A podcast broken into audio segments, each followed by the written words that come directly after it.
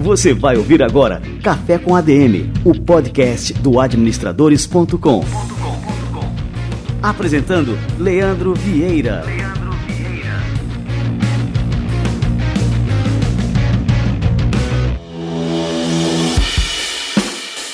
Fala galera, está no ar mais um Café com ADM, a sua dose de cafeína nos negócios, e estamos começando agora o nosso episódio número 143. Olha pessoal, daqui a pouco a gente vai ter um bate-papo muito legal sobre segurança digital e antes de entrarmos na entrevista, quero falar rapidinho com vocês sobre as soluções da nossa parceira Dell e Microsoft nessa área. Cuidar da segurança do seu negócio hoje não se trata mais apenas da guarda física de instalações, pessoas e equipamentos. Muitos ativos importantes e vitais de sua empresa são digitais, ou pelo menos mantêm interfaces nesse formato. Seu olhar para a segurança nessa área deve ser estratégico a Dell oferece soluções de segurança de ponta a ponta, desde o hardware até o software. Com a tecnologia Dell, sua informação fica segura e a sua empresa diminui sensivelmente os riscos. E o melhor, você não precisa saber qual a melhor solução de segurança para sua empresa. Os consultores especializados de pequenas empresas recomendam o que for ideal para você. E com o apoio do Windows 10 Pro, você pode se concentrar em administrar sua empresa em vez de sua TI. Acesse o site dell.com.br barra sua empresa ou ligue para 0800 722 3400 para falar com o consultor Dell e conheça mais sobre o que a tecnologia e o atendimento consultivo que a Dell oferece para pequenas empresas podem fazer pela segurança da sua. O Windows 10 Pro leva os negócios a sério.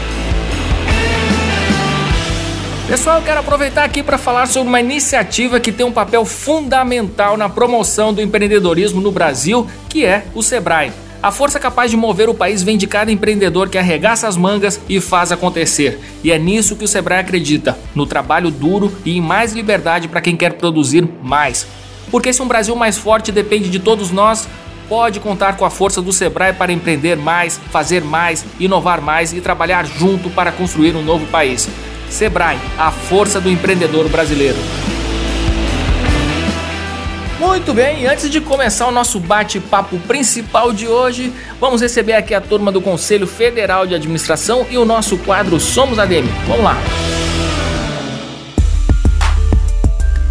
Você vai ouvir agora Somos ADM.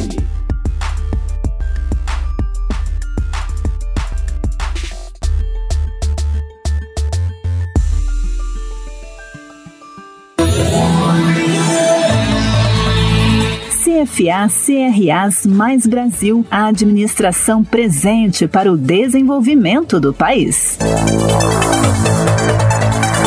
Diante de pesquisas que mostram que a má gestão pública é um problema tão grave quanto a corrupção, serviços de capacitação de gestores, ferramentas que auxiliam na governança podem mudar essa realidade.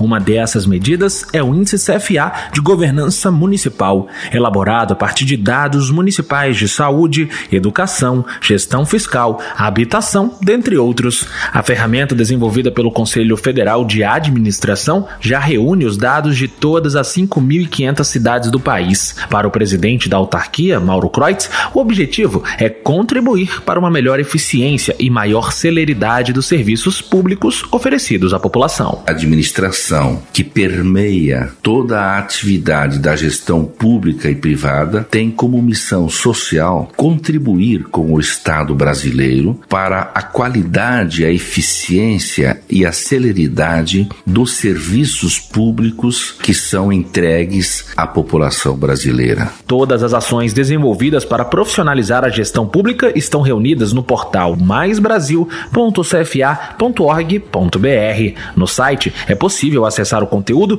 e a linha do tempo de cada projeto que está atualmente em curso na autarquia. Você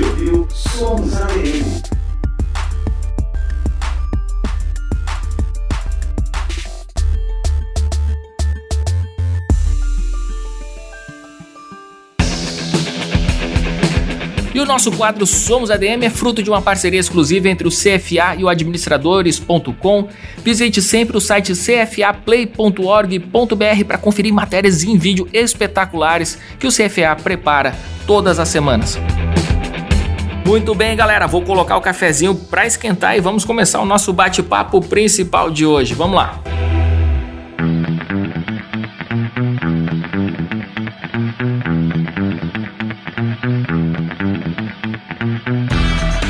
Nosso entrevistado de hoje é Roberto Galo. Ele é coordenador do Comitê de Segurança e Riscos Cibernéticos da ABS, Associação Brasileira das Empresas de Software. Roberto Galo, seja muito bem-vindo ao nosso Café com a ADM. Muitíssimo obrigado pela oportunidade. É sempre um prazer poder contar um pouco mais sobre as curiosidades e sobre os fatos da área de segurança e risco cibernético. Ô Roberto, é inegável que a ampliação do acesso das pessoas às tecnologias abriu inúmeras possibilidades para as empresas, seja para a venda de produtos, seja para a prestação de serviços, enfim, há um redesenho do mercado. Até o vendedor de pipoca já usa maquininha de cartão de crédito e tem uma planilha no celular para controlar o fluxo de caixa dele. Quais são os desafios que tudo isso traz para a segurança? Olha, os desafios são diversos. Os níveis de preocupação realmente é, dependem muito é, do que do modelo de negócio também, né? Uma coisa que o mundo digital ele permitiu é, transformar as empresas foi relação ao modelo de negócio. Aquelas coisas que eram transacionais, por exemplo, o auxílio de táxi, passaram a ser é, relacionais no aplicativo de transporte, por exemplo. Isso faz com que a, a reputação, de uma maneira geral, passe a ter mais importância. E nesse sentido, a gente tende a confiar, tende a ver como o melhor provedor de serviços aquele, uh, aquela empresa, aquele prestador que cuida melhor dos nossos dados, né? Uma empresa ou um prestador de serviço que tem uma que quer perseverar, né, quer estar no mercado durante muito tempo, precisa sim pensar numa estratégia de dados, porque ali na frente é, um vazamento, uma informação que, que cai na rede, é, isso pode fazer muito mal para o negócio. Na realidade, é, anualmente são soltados relatórios aí por diferentes institutos de pesquisa, é, bancados por grandes empresas do mundo, e os custos de um vazamento de dados de uma empresa são muito grandes. Na média, inclusive, é, na casa de milhão de dólares. Foi transportar aqui para a realidade brasileira, na casa também de milhão, milhão ou milhões de reais. Tá é, então, há de cuidar dos dados é cuidar dos dados. Sem dúvida. E por que a segurança de dados ela deve ser uma prioridade para os empreendedores? Olha, para os vendedores existem é, dois objetivos, dois, dois objetivos bastante específicos. O primeiro objetivo é realmente garantir que é, as informações do seu cliente elas são guardadas, né? Existe obrigação legal para isso, inclusive. Comprovação da Lei Geral de Proteção de Dados, as informações é, consideradas é, né, ou, que, ou cuja privacidade, elas precisam ser guardadas. Aí não é questão de, de modelo de negócio, não, é uma questão de obrigação legal. Por outro lado, é, ainda em relação às informações é, né, a privacidade é cada vez mais valorizada pelo consumidor. Esse é uma grande, um grande eixo que tem que pensar. O outro eixo é, eu vou dizer assim, a parte mais, mais financeira da coisa. É, os serviços online eles são certamente é, alvos de, de criminosos e se você não tiver, ou se você não usar da forma correta é, é, os serviços e as tecnologias à sua disposição, você pode realmente estar numa situação onde há a perda financeira direta, né? Ah, uma transferência de fundo é, feita de forma incorreta, um cartão clonado, as possibilidades são diversas. Então, eu diria, assim, de forma bem resumida, que ele tem duas grandes pontos de preocupação. Né? Uma em relação aos dados privados e, e a percepção que o cliente tem quando vai e as sanções legais, e a outra é a mais financeira, mais imediata. Né? Então, são as duas grandes preocupações.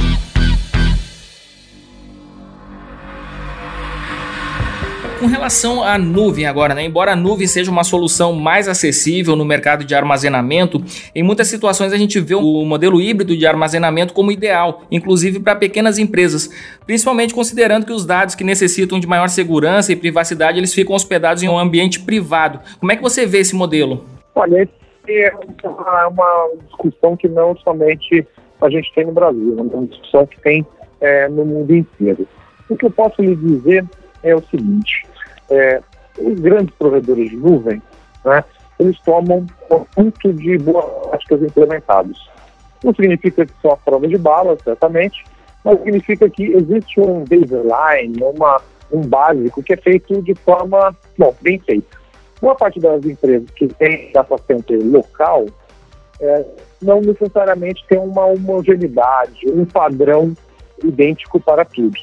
Então, por uma armazenar dados localmente, né, numa, numa estratégia de nuvem híbrida, deve levar em conta se a empresa possui, de fato, é, capacidade de cuidar daqueles dados com as melhores práticas de mercado.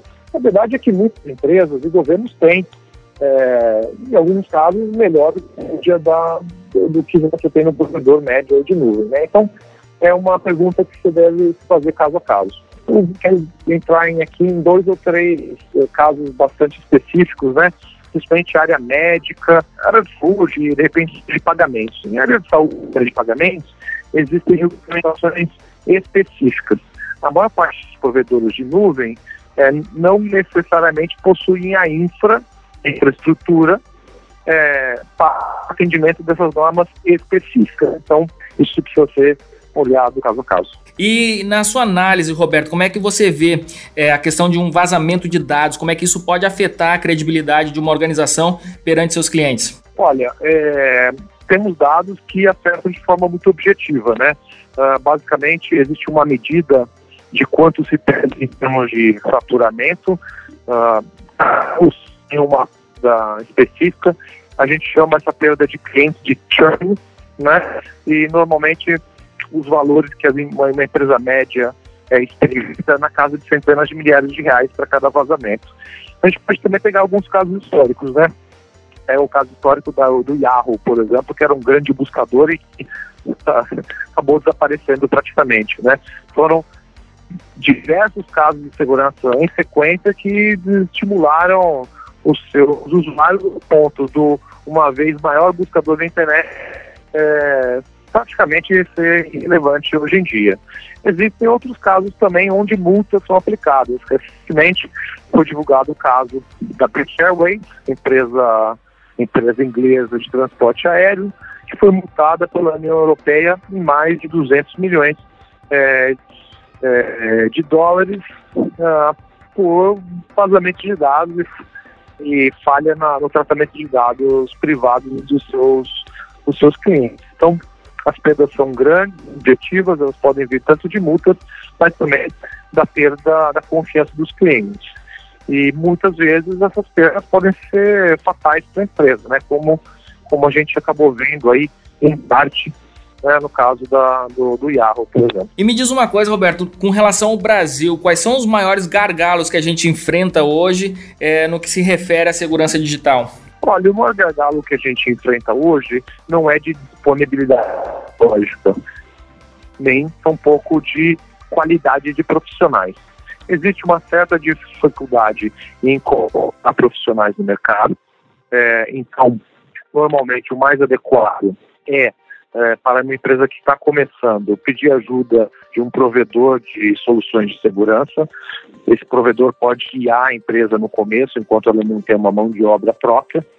E é, uma outra dificuldade importante é em relação à conscientização. Hoje, é que a maior dificuldade no nosso país é que o gestor típico não entende os riscos cibernéticos aos quais ele está submetido. É, isso vem um pouco do fato de que informação tem uma característica muito interessante. Quando você rouba o dado de alguém, esse alguém que foi roubado normalmente não perde, perde o dado, né? É feita uma cópia. Então não é que é um bem físico que quando lhe roubam, você fica sem ele. Isso faz com que a maior, maior parte dos casos no Brasil de informações é, subtraídas, né, ou, ou copiadas, no caso de, de vazamento de dados, é, às vezes o, o, quem foi roubado nunca fica sabendo, ou fica sabendo muito tempo depois. Então, é a, a questão da cultura é muito importante e a percepção do risco é muito importante. No Brasil, infelizmente, a gente ainda está bem atrás dos países desenvolvidos. Ô Roberto, e agora me vem uma questão assim que normalmente essas grandes empresas, né, quando tem um problema de vazamento, alguma coisa assim, elas costumam avisar, né, o seu, a sua base ali de usuários que houve um vazamento de senhas, enfim, é, volta e meia a gente recebe alguma coisa nesse sentido por e-mail desses serviços populares que a gente utiliza. É, qual que deve ser então a, a, postura da empresa diante de uma situação dessa, né, que uma invasão, algum vazamento de dados, o que, que ela deve fazer é, com relação aos seus clientes né? Como é que ela deve se comportar? Olha, essa é uma excelente pergunta.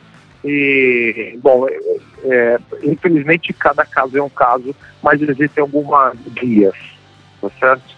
Importante é informar os usuários, é, tão logo a empresa tenha um panorama real do que aconteceu. É, não é, é importante que não se avise nem muito cedo ao ponto de se fazer um comunicado impreciso, cujos impactos, às vezes, do ponto de vista do usuário, né, como ele é impactado, não estejam totalmente mapeados, e não demorar muito tempo para que, para que a informação seja, seja compartilhada. Eu vou dar alguns.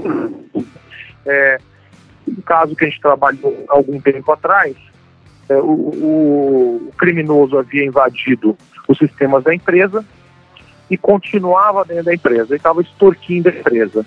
Então, o trabalho, é, basicamente, era o seguinte, era mapear onde o criminoso estava, fechar todas as portas ao mesmo tempo, e aí fazer o comunicado é, para a base de clientes. É, esse trabalho de se mapear, é, se deixar todas as portas prontas para serem fechadas, saber exatamente que tipo de dado foi comprometido, é um trabalho no mínimo de alguns dias, em alguns casos pode durar por algumas semanas. Então, é, o aviso tem que ser o mais preciso possível é, e essa precisão, às vezes, demora um certo tempo. Também não pode demorar demais, porque tem certos eh, dados que podem ser usados imediatamente em prejuízo aos usuários. Vou dar um exemplo aqui. Muitas pessoas reusam senhas é uma, é uma prática, uma mania das pessoas. O problema é que quando num ataque, né, num vazamento de dados, o hacker consegue é, recuperar a senha, ele pode tentar atacar outros sistemas que aquele mesmo usuário use. Por exemplo, compartilho minha senha de rede social uh, com meu e-mail. Tem muita gente que faz isso. Né? Então, se o provedor de e-mail é, é hackeado e, e, e, de tal forma que as senhas podem ser recuperadas, este, este criminoso pode, pode tentar atacar também a rede social do usuário. Então, então é importante, importante avisar é, também rápido. Né? Então, então, a comunicação do incidente, portanto, tem que ser precisa. Uh, isso demora algum tempo né, para a empresa atacada ter a precisão necessária mas ao mesmo tempo no menor prazo possível para não prejudicar os usuários. E por fim, Roberto, como que as empresas do setor de tecnologia podem ajudar os empreendedores comuns que utilizam seus serviços e produtos a cuidarem melhor da segurança? Olha, o primeiro passo é, para você ter a segurança é, aumentada, melhorada, é você medir. Quem não mede, não melhora. Existem diversas empresas com capacidade e diversos e também diversos padrões de mercado, onde é possível se fazer um assessment, ou seja, uma avaliação de como está a postura de segurança é, da empresa e dos seus produtos. É, tem nesses padrões, nesses, nessa, nesses serviços que podem ser contratados, ou mesmo uma análise feita é, é na, na própria empresa, é possível e interessante avaliar como estão a maturidade em termos de segurança da informação e privacidade, os processos, o nível de treinamento das pessoas e, objetivamente, as tecnologias sendo empregadas. Então, é, segurança tem que ser verificada de forma holística, né? integrada entre processos, pessoas e tecnologias, mas para melhorar, mais nada é importante medir. Então, sempre que perguntam como é que a gente faz para melhorar, a pergunta é como é que vocês estão. Depois de que se estabelece como estão, através de, de medidas objetivas, é, qualitativas e quantitativas, estabelece um plano. Olha, estou aqui, mas os meus parceiros, os meus concorrentes, ou a melhor prática de mercado para meu tipo de segmento comercial, de indústria, é X. Então, baseado em como eu estou e como eu devo estar, eu posso me planejar. A gente chama isso de análise de gap em segurança da, segurança da informação.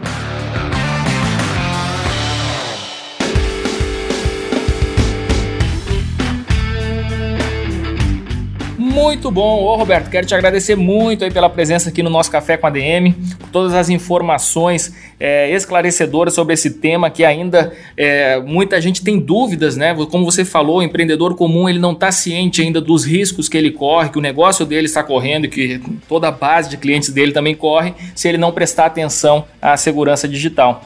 Valeu demais, cara. Eu que agradeço a oportunidade e seguimos à disposição. Muito obrigado. Valeu demais, um abração.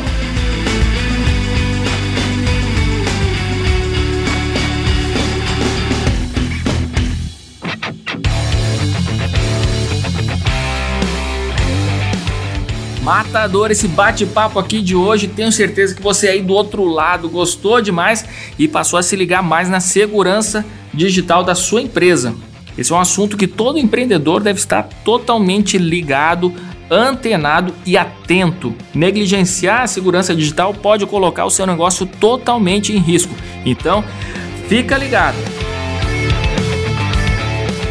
Muito bem, galera. Terminamos mais um Café com ADM. Essa foi a nossa edição de número 143. Na semana que vem a gente volta por aqui com mais cafeína para vocês, beleza? Então até a próxima semana em mais um episódio do Café com ADM, a sua dose de cafeína nos negócios. Até lá.